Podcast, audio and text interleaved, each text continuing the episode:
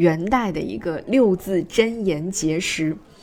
在它的上面，我们可以非常鲜明的看到“莫高窟”这三个字。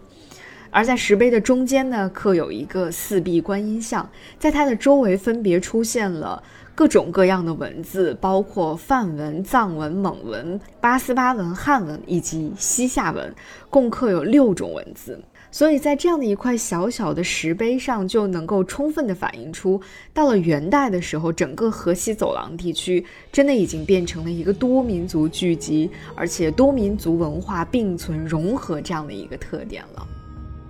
元代应该就是莫高窟在中国历史上最后的一点闪光了。